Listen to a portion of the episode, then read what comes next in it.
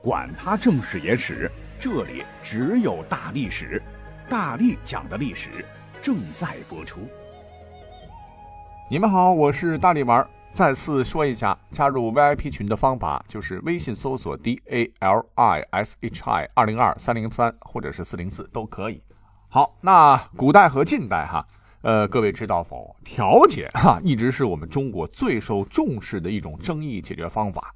你看，你像我们活了这么大啊，一定会碰到呃身边一些个形形色色的事儿啊，什么情感纠纷、经济纠纷、口角纠纷，严重的可能还会升级到暴力斗殴、呃对簿公堂，嗯等等等。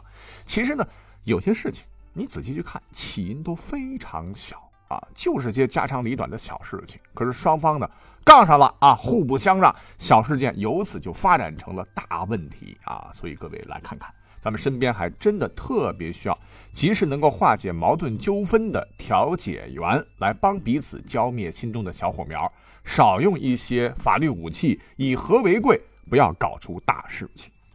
其实呢，我们去对比一下哈，发现古代人跟咱们现代人那也是一样一样的，也有扯不断啊、理还乱的这么芝麻绿豆大点的琐碎事儿，动不动就吵吵上了。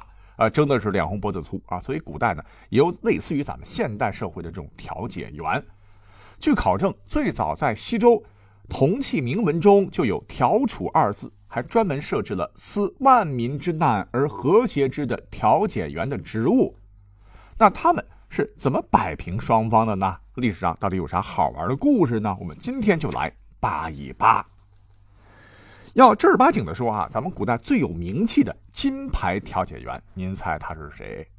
大教育家孔子是也哈。前几期我们讲了，孔子别看和自个儿的媳妇儿关系处理的很差，可是他老人家有一个伟大的理想，那就是之前没赶上，之后我们肯定赶不上的大同社会。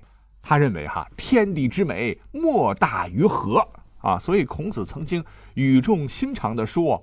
人与人之间呐，还是和谐点好啊！不要老是怼来怼去、告来告去，大家抬头不见低头见，打赢官司成了仇人，又能怎么样呢？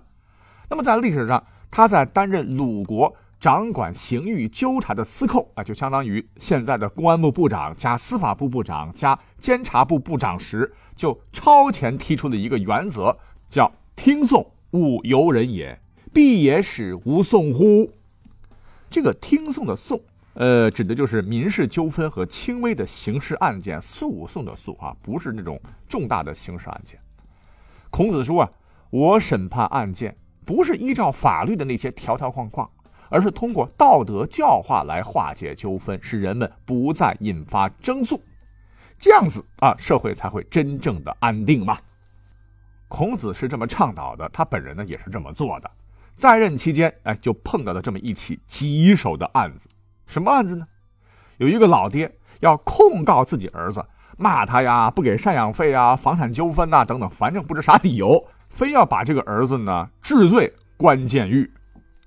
哎，咱们现在这个社会，说实话，这个父告子，子告父的情况有不少，但是古代还真的不如现在多，因为道德的约束力比现在强很多啊。儒家讲父慈子孝，他坚决不主张父子骨肉间撕破脸皮的。既然有父子俩啊，这么大张旗鼓的要法庭上见，搞得鲁国是满城风雨。孔子是怎么办的呢？好，来人，先把这父子俩都给我分开关起来。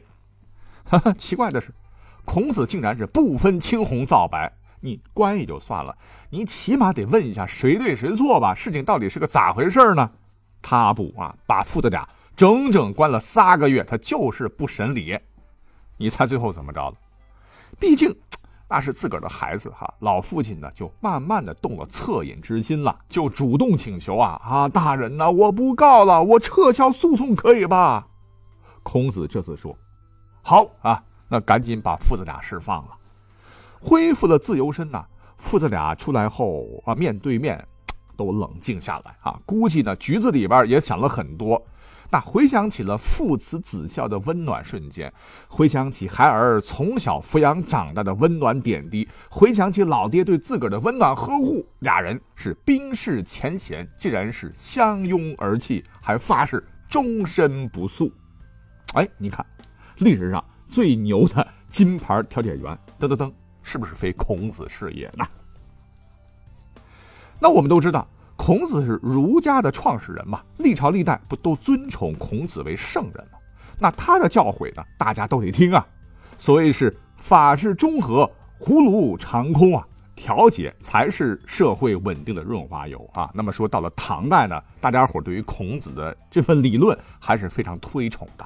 当时有一个县叫做光泽县，哈，也发生了一件事儿，哈，被正式记录下来。当年呢，这个县的父母官唤作况奎。有一日啊，咚咚咚咚咚，有人在门外是击鼓鸣冤呐，喂呜。升堂一看啊，原来是一对异母同胞的兄弟俩啊，在堂上要互呛对方，啊，什么老爹死了以后分田地，凭啥你分的多？鬼扯！明明是你分了好多地，好吗？是你分的多啊，是你分的多。两兄弟争的是脸红脖子粗啊，如果不是 堂上有差役的话，估计要打僵起来。啪！啊，惊堂木一拍，大胆刁民，你们眼中还有本官吗？哎，这才把两个人给镇住啊。那么按道理说，搁现在的话，哎，这就是典型的民事纠纷嘛，以法律为准绳，判了得了，不服上诉呗。可是这位邝大人他没有这么做，他觉得义乃同胞，没必要势如水火嘛，都一个妈生的，一笔写出两个王，对吧？干嘛非要跟仇人似的？来人，拿《诗经》上来！啊！当时众人都懵了，《诗经》这是我国最古老的诗歌集啊，拿它上来有么用？原来啊，这位邝大人啊，在堂上是强制他们高声朗读其中的小雅《伐木》一篇，“伐木丁丁，鸟鸣嘤嘤，出自幽谷，迁于乔木。”啊，他就问这两个兄弟：“你们知道啥意思吗？”啊，不知道啊，那本官解释给你们听啊：“咚咚作响伐木声，嘤嘤群鸟相和鸣。”鸟儿出自深谷里，飞往高高大树顶。那你们知道这些鸟儿为什么要嘤嘤相鸣吗？啊，只是为了求知音呐。两位也别着急，我们继续往后看。诗里边这个伐木呢，还说了：“以宿诸父凝视不来，用肥美的公羊肉来招待自个儿的亲叔伯。”哎，下面呢是重点，你们俩听好了哈，叫诗酒有眼。边斗有见，兄弟无远。绿酒青青快斟满，行行边斗成真休。兄弟叙谈莫疏远，等待我的兄弟们一起来享用啊！那整个诗呢，就表达了亲人之间要和睦亲善的美好愿望。邝大人是一边解释，一边就暗自观察大堂之下两兄弟的表情。可能邝奎他讲的好啊，get 到了兄弟俩的这个点了啊。当时呢，这二人早已是泪流满面啊，争田争的是一点点利益，可失去的是无价的亲情啊。我们就不能像以前那样开开心心的一起过日子吗？看来这兄弟俩啊啊也认为啊，就为这点事儿闹上公堂是一件很不光彩的事情。于是邝大人便把《诗经》收了起来。哈哈哈，看来。你们的官司不用打了，都回家去吧。这样呢，邝奎也就开创了历史上用诗歌来做调解的记录。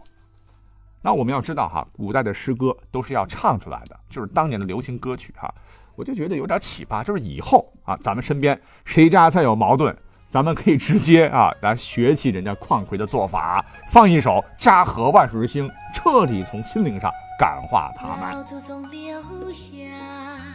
一句话，家和万事兴，万事兴。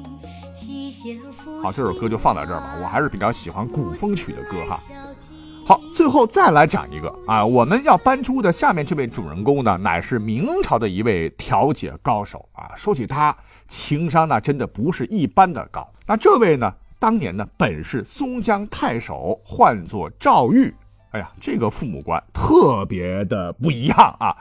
因为民间老百姓打官司要递状子嘛，他可不是来一个就审问一个，而是先把大家的状纸啊搜集起来，先看一遍。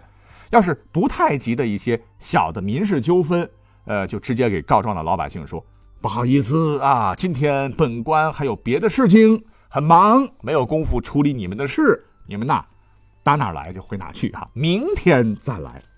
直接连堂都不剩，就把人家忽悠走了。啊，如果说当天告状的你让他走，他不走怎么办？那这位大人直接就坐在堂上陪人家泡茶聊天儿哈，呃，什么都聊啊，就是不说官司的事儿，搞得人家耳朵都被巴拉巴拉都说起茧子了。那大人呐，啊，我们要不然明日再来？行行行，那你们明日再来吧。可是真的要等到第二天，人家又来了哈。赵玉呢，又笑呵呵的，还是那句话，忙。明日再来，啊，好吧，一来二去就是和稀泥搞拖延战术啊，搞得当时老百姓很无奈啊，老百姓都骂这是什么玩意儿啊？当官不为民做主，不如回家掏茅厕。那其他地方的太守呢，也笑话这个赵玉，你你你你这太丢我们太守的脸了啊！没有什么当官的才能吗？这么小的案子还要思考这么长时间？长此以往呢，他手底下的衙役们也觉得自个儿领导。他是个神人呐，啊 这这也太搞了，能这么为官的吗？脑袋是不是缺根弦呐？哎，于是呢，就把这件事情是纷纷传扬啊。久了，当地人就编了一个松江太守明日来的民谣，专门来嘲讽他。可是赵玉啊，任你们怎么说，他也不恼，依然是明日来，明日来，明日复明日，明日何其多。哎，渐渐的，神奇的事儿发生了，你猜怎么着？原本很多气愤至极、非要对簿公堂的冤家，听他明日来以后，大部分都不再来了。啊，就算是真的来了，也禁不住他每日明天来、每日明天来的忽悠啊！是黄鹤一去不复返。老百姓们也发现，哎，忽然之间怎么城里边变得真的很和谐了呢？啊，也没有人吵架了，也没有人动粗了，连打官司、递状子的人也是越来越少了。哎，其实他们不知道。这并不是赵玉不作为，赵玉就是个无能的家伙。这真正才体现了赵玉的高情商啊！因为他一眼看出，许多民事纠纷其实也根本没啥大事原本就是原告和被告双方是话赶话，一时气愤，失去理智，所以呢才要争口气告上法庭。如果呢能给些时间，让他们彼此冷静下来，一旦时过境迁。再加上有其他人的劝解，也可能就觉得，哎呀，为了这点屁事打官司，多此一举，也就偃旗息鼓了嘛，对吧？我觉得这是很聪明的做法哈。那讲完赵玉的故事，哎，真的，大力丸忽然发现啊，时至今日，这以上几位古代先贤的做法，其实对于我们现代人在处理纠纷矛盾的时候，也是很有启发的。啊，你你想谁每天不会碰到一些不爽的事情哈？各式各样的人和物啊，让自己很窝心，每天呢都是负能量满满啊。如果我们能够学会是能进能退，化干戈为玉帛，忍一忍，海阔天空，让一让，必定会柳暗花明啊，自古皆然。好，听完这期节目，我们不妨在日常生活当中试一试。感谢各位的收听，拜拜。